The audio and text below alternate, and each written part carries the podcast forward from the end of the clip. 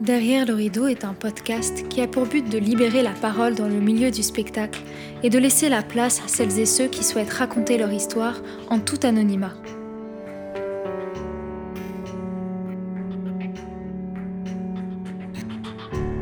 Des situations nous marquent plus que d'autres et sont pour certains un poids sur la poitrine qu'on a du mal à lâcher. Qui sait? Peut-être que dans nos mots, certaines personnes se reconnaîtront. Accessible. Dans notre formation, on nous apprend à être accessible, à ne manquer aucune opportunité et à être dans un maximum de projets. Mais malheureusement, certaines personnes, soi-disant professionnelles, profitent de notre accessibilité pour tenter de nous compromettre. Comment retrouvons-nous confiance en notre métier après une mauvaise expérience? Bonjour à tous, aujourd'hui nous accueillons Hélène. Qui est comédienne et chanteuse. Oui.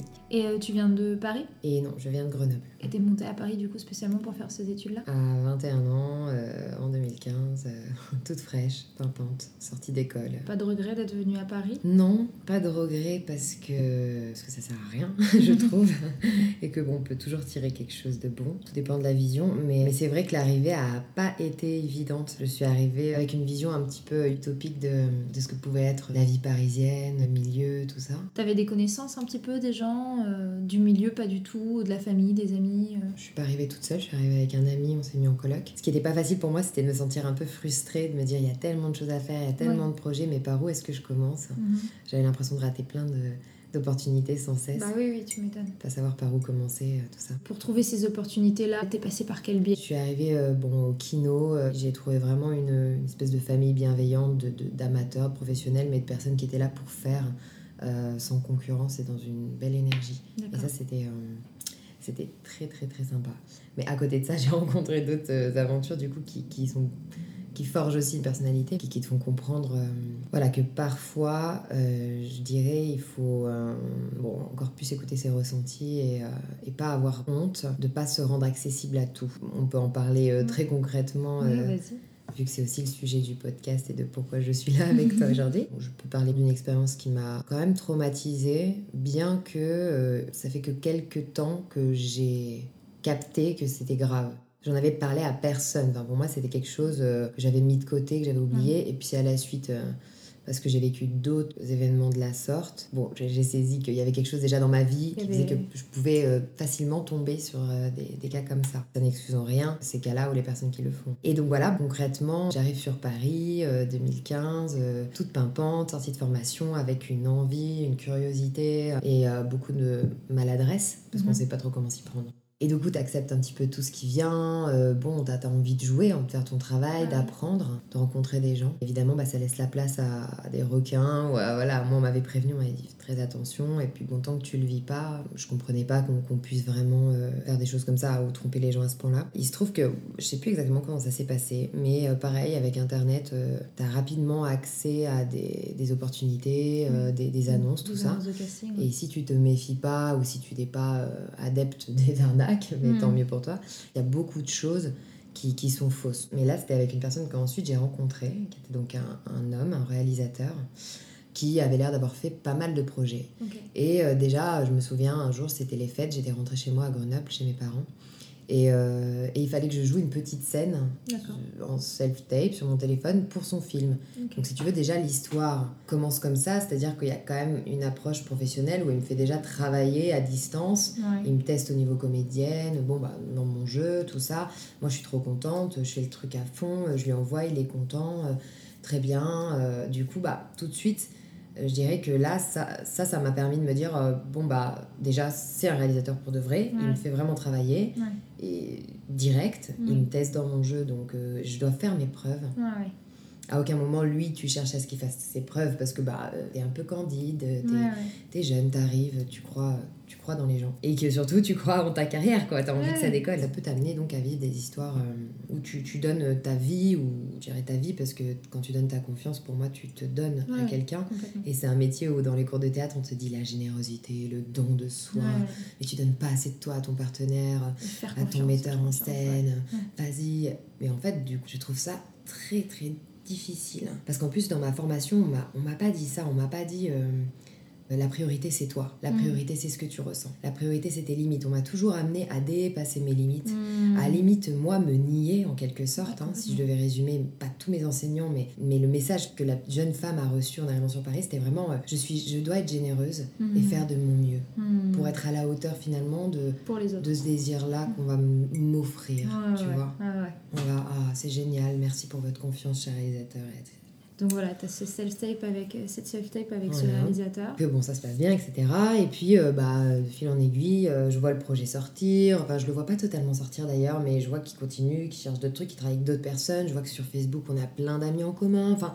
En fait, le doute ne s'immisce à aucun moment en Mm. moi. Je me suis jamais fait avoir encore à cet âge-là. Mm.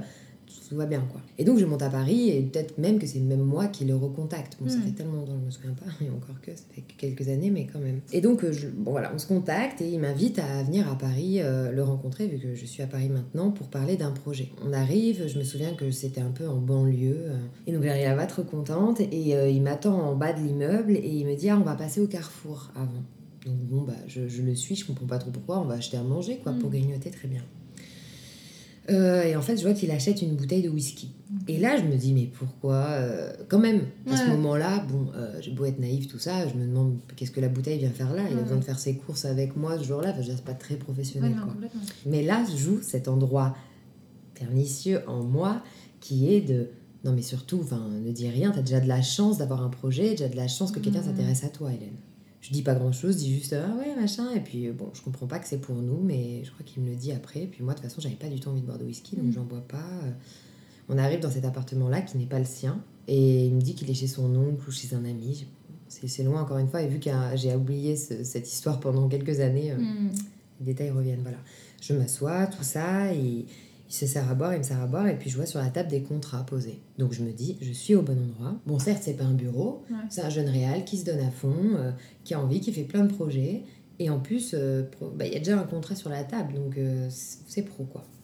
Et là, il commence à me parler du, du scénario dont on avait déjà parlé un petit peu avant, tout ça. Et puis, il me dit qu'il a une boîte de production qui le suit, tout ça. Et en fait, quand il commence à me parler du projet, en fait, je me rends compte petit à petit que le rôle qu'il veut me faire défendre, c'est le seul rôle dans le film dans lequel il n'y a pas euh, de scène de sexe. Donc je me dis, ok, cool, il me prend en tant que comédienne. Ouais, ouais. Donc limite, même à ce moment-là, je me dis pas, il y a un souci. Bah Je oui. me dis, ah, non, j'essaye de me convaincre, en fait, c'est ça qui est Mhm. difficile. hein. C'est que tu essaies de te convaincre que non, il n'y a pas de souci. Attends, Hélène, bien sûr que non, mais euh, t'es parano. T'écoutes vraiment pas ta, ta, ta petite voix qui essaie de te protéger, quoi. Mm. Et donc le, le, le réal continue à, à parler tout ça et il m'explique que la boîte de production, c'est une boîte de production de films, je crois, érotiques à la base, mais qui veulent faire du ciné, que lui finalement ce qu'il fait, euh, c'est pas de l'érotisme, mais en fait c'est flou ce qu'il me dit. D'accord. Euh, il me dit qu'il a fait passer des castings avant moi, tout ça. Mais bref, qu'en tout cas, aujourd'hui, il est là pour me faire passer un casting. Donc euh, moi, je savais, hein, je, donc euh, je dis ok, très bien. euh. et là, il m'explique la scène de casting. Et c'est là que c'est chaud. Je sais plus comment il a amené ça, mais ça paraît fou comme ça. Mais en gros, il me demande de lui faire une fellation pour le casting et de filmer pendant la fellation. Alors là, moi, à ce moment-là, je rigole. Enfin, je, je, je, je, dis, mais en fait, je comprends pas euh, déjà, euh, non, premièrement. Et deuxièmement, mon rôle n'a pas de scène de sexe. Pourquoi moi, je dois faire ça? Bah. En fait, je comprends pas à quel moment. Mais vraiment, j'étais sur le cul, quoi. Et là, euh, en fait, c'est il t'embobine, le gars Mm. mais d'une force. Et puis toi, je- bah, avec tout ce que j'ai dit dès le départ, hein, avec cette volonté-là, etc., et cette volonté de plaire, et, et, euh, et t'es contente de, de, de plaire, en fait, tu, tu peux très vite tout mélanger, quoi. Mm. Et il commence à me dire, euh, mais regarde, voilà les vidéos des autres filles et tout. Il me montre pas le contenu des vidéos, Mm. il veut pas, mais euh, parce que c'est secret défense, mais il y a, c'est que pour lui. Enfin, il m'embobine, quoi. Mm. Mais sur le papier, je veux dire, quand tu vois son Facebook, c'est pas du tout ça. Le mec, Ah, tu ouais. vois, a je sais pas combien d'amis en commun avec moi. Il se trouve que de fil en aiguille, il arrive quand même à me convaincre que c'est important de le faire. Sauf que bon, je suis hyper fière de moi parce que je ne l'ai pas fait. Je, je n'ai pas fait de fellation à, à cet homme. Et heureusement, parce que je pense que ça m'aurait anéanti après coup. Et je pense que, en fait, quand tu fais ça, après, tu n'as plus confiance en toi-même. Mm. Et après, même dans le métier de comédienne, de rejouer derrière. C'est comme euh, Adèle Haenel dit euh, dans euh, son témoignage euh, à Mediapart. Elle dit en fait à un moment donné tu peux même plus jouer parce que tu te mens à toi-même, parce que tu ne reconnais pas ce qui s'est passé, que tu as Mm. été victime, et du coup tu peux plus euh, être dans le vrai, même dans un rôle. Tu n'es plus totalement toi en fait. Et du coup, quand elle a dit ça, je me souviens que ça m'a fait un, sacré écho et que c'est vrai que en fait, ces expériences-là, parce qu'on a eu d'autres et pas forcément dans le métier en soi, parce que pour moi, en tout cas, vraiment, là où, où réside peut-être cette faille essentielle au-dedans, que je suis en train de, d'essayer toujours mieux de comprendre et, euh, et d'accepter, d'accueillir et de chérir parce que ben, sinon en fait juste euh, on, devient quelqu'un d'autre. C'est en fait la dépendance affective, le besoin euh, finalement de reconnaissance à l'extérieur de ma propre vie fait et puis je me suis construite là-dedans dans, dans, ma, dans mon enfance et c'est peut-être même pour ça que je suis allée sur le plateau parce que là je pouvais être quelqu'un d'autre que moi, mmh. pouvais ne pas me juger mais après au moment où entre un peu plus l'ego quand tu grandis, il y a un truc qui s'est qui est un peu devenu à l'inverse, euh, je dirais, euh, moins de plaisir, mais euh, je veux être aimée. Ouais.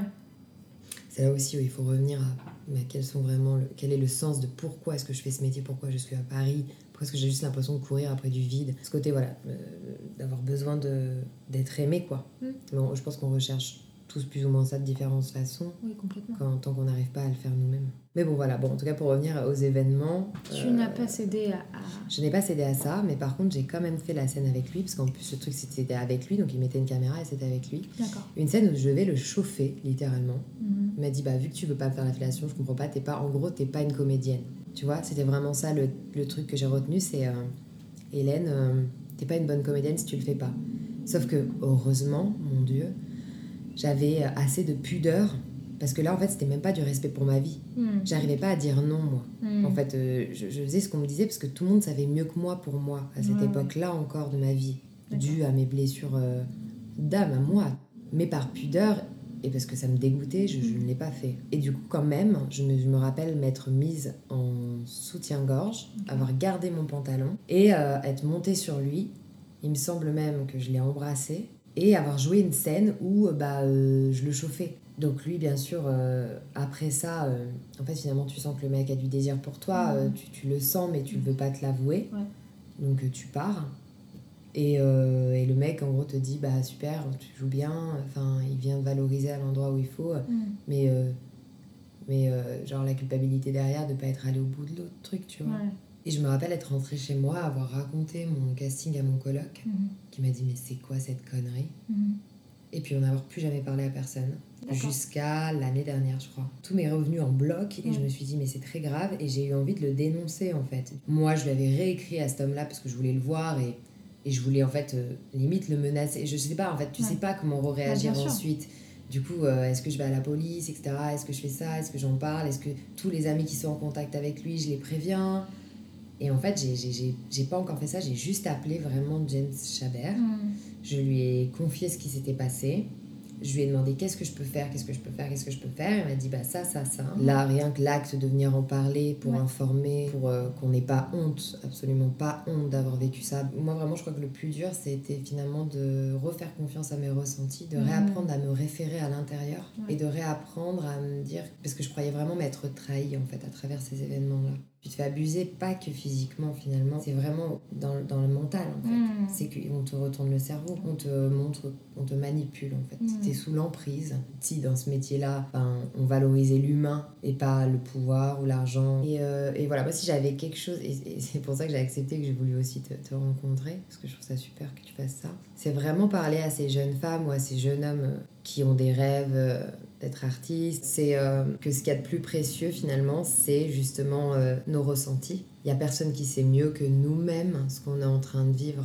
Quand en nous, il y a quelque chose qui nous dit barre-toi, bah faut se barrer.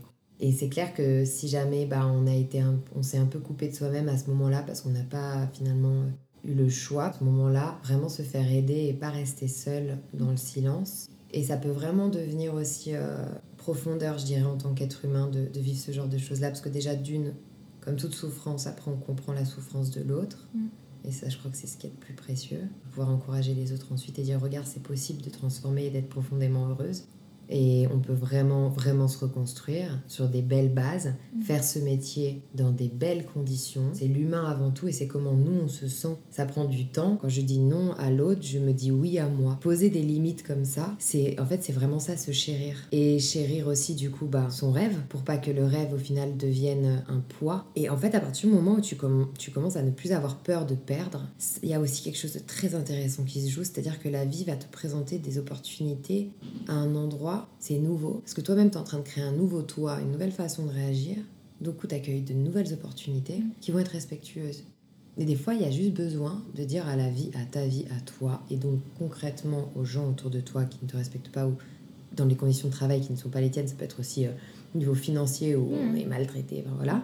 C'est de dire, bah, en fait, là, je refuse, je pose mes limites, ça ne vous va pas, tant pis, j'ai même pas à m'excuser. Ouais. C'est juste que, par respect même pour vous, Mhm. parce que je me respecte, là, je n'y vais pas, Mm. comme ça.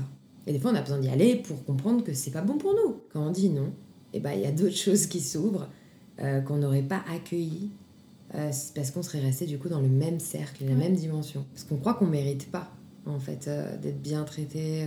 Je pensais que c'était limite normal en fait de galérer Ouais. et de devoir me battre. On a vraiment besoin de De réinventer les choses. ouais Ah ouais. à travers nos propres révolutions humaines en fait. Complètement. Mais euh, que la honte change de camp aussi. Ouais. Et aussi, quelque chose qui m'intéresse beaucoup, c'est de pas non plus euh, blâmer et, et leur faire du mal à ces gens-là qui sont euh, des agresseurs en fait. Ouais. Le but, c'est pas ça. ce sont des humains qui souffrent certainement aussi, ça n'excuse en rien ce qu'ils ont fait. Mais juste la compassion, c'est hyper précieux. Parce que du coup, on coupe le lien, nous aussi, avec cette personne. Ça n'enlève rien, que c'est, ça, ne, ça ne devait pas se faire. Ouais, C'était, c'est crade. Mais euh, ça enlève le côté de nous se sentir crade. Bah écoute, euh, Hélène, merci beaucoup Bah, merci pour tous ces partages-là, pour tous ces beaux mots qui font du bien quand même. hein. Ouais. C'est hyper euh, généreux aussi de ta part de partager tout ça. Et, euh, et pas dans le sens euh, générosité, comme on disait tout à l'heure, faut tout donner, donner don Il y a soi. plein de genres de générosité. euh, c'est une générosité consentie. J'aime bien terminer sur cette petite euh, recette euh, que chacun a pour euh, être de bonne humeur ou pour euh, un effet feel good. Trop bien, merci. Qu'est-ce que ce serait chez toi? Moi, je pratique une philosophie bouddhique qui, euh, donc c'est le bouddhisme de Nichiren Daishonin Ok. du Japon.